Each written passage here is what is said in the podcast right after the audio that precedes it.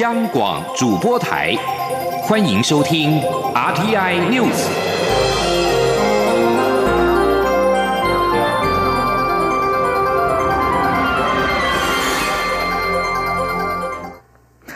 各位好，我是张旭华，欢迎收听这节央广主播台提供给您的 RTI News。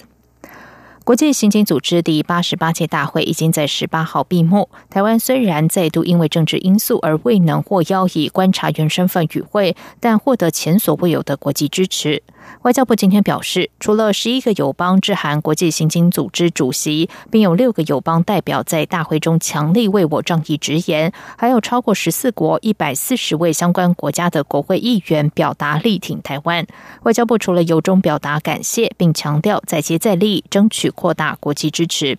外交部也呼吁国际刑警组织应该尽速寻求适当方式，接纳台湾完整参与其会议机制、训练与活动，无外使用全球警察通讯系统，以及包括遭窃与遗失旅行文件系统在内的十七个资料库。唯有如此，才能确保全球警察网络没有缺口及漏洞。触发港府修订逃犯条例的港女命案嫌犯陈同佳表示，愿意在出狱之后到台湾自首。蔡英文总统今天赴云林视察前瞻基础建设时受访表示，此案无论要在香港或台湾进行审判，都必须有双方司法互助，才能有完整的司法审理。呼吁港府应该提供司法协助。记者刘玉秋报道。触发港府修订逃犯条例的港女命案嫌犯陈同佳，传出近期出狱后愿意赴台自首，接受调查和审讯。对此，蔡英文总统十九号赴园林视察前瞻基础建设、虎尾糖厂酒精槽时，受访表示，此案横跨了两个管辖权，无论是要在台湾或是香港进行这个案件的处理或审判，双方之间的司法互助很重要，必须要有司法互助才能进行。后续处理，因为他毕竟这个案子跨越了呃两个呃两个管辖权的区域嘛，一个在香港，一个在台湾哈。那我们呃有呼吁香港要呃要准备呃提供这个呃司法。协助嘛，好，那如果香港政府决定要在香港进行这个审判的话，我们也会提供啊司法协助啊。所以，嗯，这重点在于就是说，呃，这个案件的审理必须有双方的。司法互助才能有一个完整的司法处理。而对于香港特首林郑月娥指出，陈同佳决定赴台湾投案，对香港社会来说是正面讯息，港府会提供陈同佳协助，希望令整个社会释怀。我骆会则认为，港府至今未提供本案任何在港证据，漠视应追诉陈贤杀人罪，刻意卸责，放弃司法管辖权，别具用心。陆委会呼吁港府应秉持追诉。杀人罪执法立场积极续押侦办，台湾也会在对等、尊严及互惠的基础上，提供相关证据，进行司法合作，盼让本案实现司法公义。中广电台记者刘秋采访报道。此外，对于大陆环球网十八号表示，陈同佳案可能成为断头案，台湾当局现在是推卸责任给香港特区政府。法务部今天指，中国媒体这种说法是颠倒是非，港府一再漠视台湾先前所提的两次司法互助、协助调查取证、遣送被告来台接受侦讯，至今仍然没有获得港府的回复。法务部并强调，目前士林地检署仍然侦办当中。台湾方面提两次司法互助，都遭港方漠视，迄今也没有获得任何的在港证据。二零二零大选在即，力拼连任的民进党总统参选人蔡英文今天出席了二零二零蔡英文总统连任全国电器业界后援会成立大会，并宣传政府已经修正了货物税条例，期盼带头鼓励消费和节约用电，让消费者和厂商可以双赢。总统也再次呼吁支持者再给民进党执政团队四年，并全力催票，期盼投票率和得票率创双高，用选票向全世界表达台湾人的选择。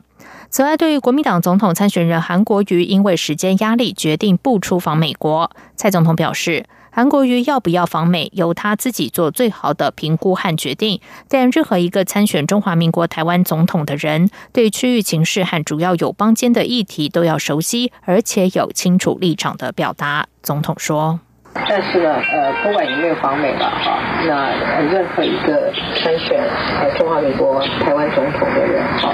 对于区域的形势，他也跟我们主要友邦之间的关系的重要的议题哈，都必须要熟悉，而且要有一些呃清楚的立场的表达哈，而不是含糊一个。另外，对于民进党近来启动不分区立委提名布局引发争议，总统说，不分区立委布局照民进党的传统是由党中央主导，但他希望党内部应该要有充分沟通和讨论。毕竟，不分区立委名单还是要在中执会中通过，这份名单必须要有足够的共识，才能够处理的完整。国民党总统参选人韩国瑜的倾听之旅今天来到了台南。上午，他前往新营、太子宫等庙宇参拜，并向支持者喊话，指出明年投票要不要再被政党绑架，一定要投出神圣的一票，用选票来改变命运。韩国瑜说：“我们一定要让老百姓能够安居乐业，这是政治人物肩膀上的责任。如果做不到，这个政治人物是不及格的。”三年多，大家都加辛苦，乞丐不要再被政党绑架。你们觉得谁优秀，可以带给我们过更好的日子？不管他是长的还是圆的，投出你手上神圣的一票，改变我们的命运。韩国瑜傍晚在安平区展开和青年座谈。韩国瑜表示，台湾年轻人站在台湾这块土地，竞争力先天就输掉一大半，主因是大环境，所以要快速把环境建立好，让年轻人千里跑马。对于年轻人买不起房子，则是要大幅提升青年住宅。此外，他当选总统之后，一定会推动双语教育，让每个孩子都会说中文和英文，提升国际竞争力。在参加青年座谈之后，韩国瑜晚上前往南区水平温公园，和立委参选人联合造势。韩国瑜和前总统马英九、国民党主席吴敦义等人一起大进场，展现出大团结气氛。中华文化总会今天举办总统文化奖论坛，获得本届文化耕耘奖的朱明下午在论坛分享创作点滴。行政院长苏贞昌特地前往致辞，担任引言人。苏贞昌表示，他难忘朱明老师当年老牛拉车的雕刻大作，引领台湾人同心协力，一件雕刻品就能唤起一个时代。朱明老师令人佩服。记者陈国伟报道。行政院长苏贞昌十九号参加总统文化奖论坛，他表示，文化本来就植根于生活和土地，无所不在。他虽然不是文化人，也不是什么大师，但太太是画家，所以是名艺术家。而且他又有像雕刻大师朱明这样的好朋友，这次更能透过论坛相聚，用半天的时间偷大师一生的学问。苏贞昌回想，台湾在一九七六年时外交陷入困境，朱明那时候还是个默默无闻的年。年轻人在历史博物馆办展览，结果老牛拉车的作品让大家看了惊艳感动，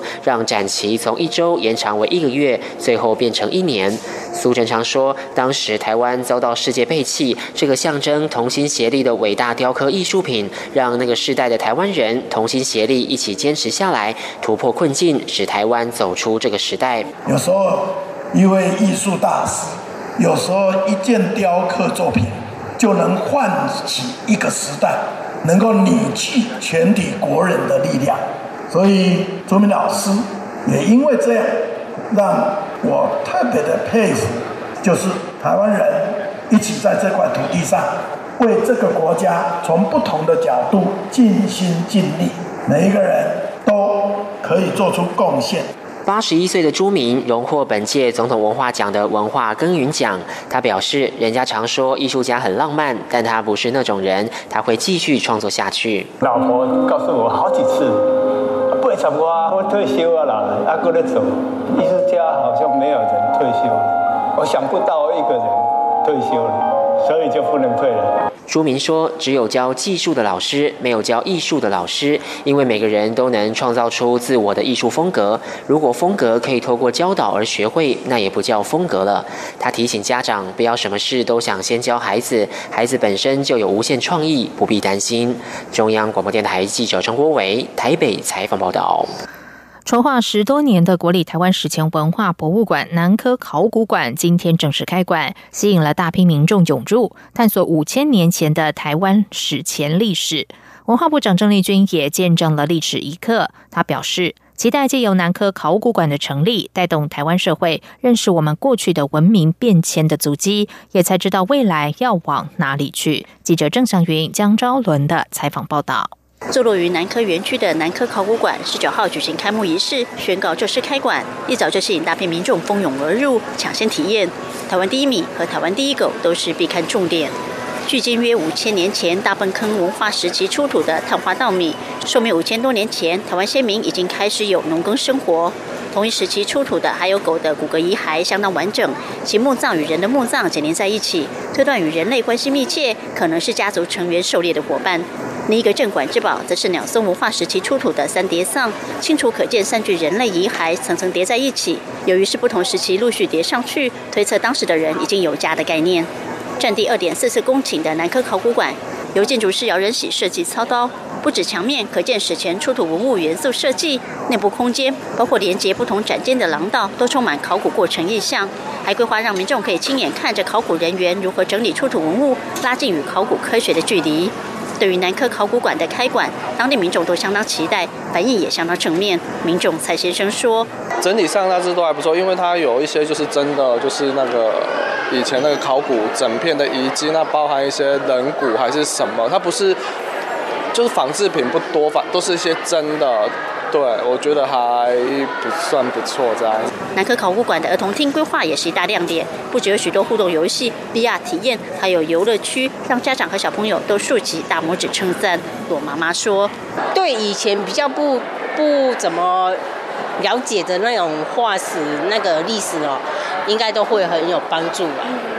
对，哎。”主要是对小朋友那个消耗体力那个很不错。对于这座斥资新台币十五亿新建的南科考古馆，文化部长郑丽君也有很高的期许，希望借此带动台湾社会重新认识我们过去的文化，才知道未来要往哪里走。郑丽君说：“这是一座全世界唯一一个树立在科学园区的考古馆。”这是一个非常有象征意义，这代表着当台湾望向未来、走向尖端高科技的时候，我们不能忘记先人的足迹。结合考古学与当代视野的南科考古馆，馆藏出土文物超过八百万件，民众不妨走一趟，重新认识台湾五千年悠久历史。中国平台记者郑祥云、江昭伦，南科考古馆采访报道。在外电消息方面，英国国会下议院在伦敦时间的今天开议，将就首相强生的新脱欧协议进行辩论和表决，而这也是三十七年来英国下议院首度在周末开会。英国下议院今天下午进行了表决，通过了无党籍前保守党议员莱特温所提出的修正动议案，允许国会搁置首相强生的新版脱欧协议，直到相关施行立法通过才放行。这也就是说，如果强生无法在十月三十一号以前完成立法，就得致函欧盟，要求将脱欧时程再延后到明年的一月三十一号。因此，在国会议员通过这项修正动议之后。英国国会今天将不会再就强生版脱欧协议进行表决，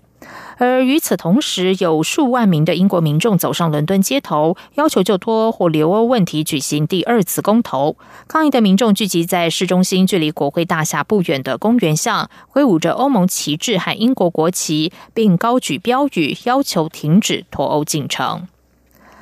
香港民间人权阵线原先计划二十号下午在九龙尖沙咀举行游行，但是警方发出了反对通知书，民政于是提出上诉。根据香港电台和香港零一报道，民政提的上诉已经在今天稍早遭到驳回。陈浩环稍后和其他泛民主派人士手持五大诉求，缺一不可，公民抗命，无畏无惧的横额，表示二十号将会以个人的身份发起游行，相信仍然会有很多市民出来。他也提醒参与者或会有法律风险，呼吁香港人二十号和平、理性、非暴力的游行。而前立法会议员何秀兰说：“民意只能疏导，不能打压，希望港人能够为下一代继续的勇敢发声。”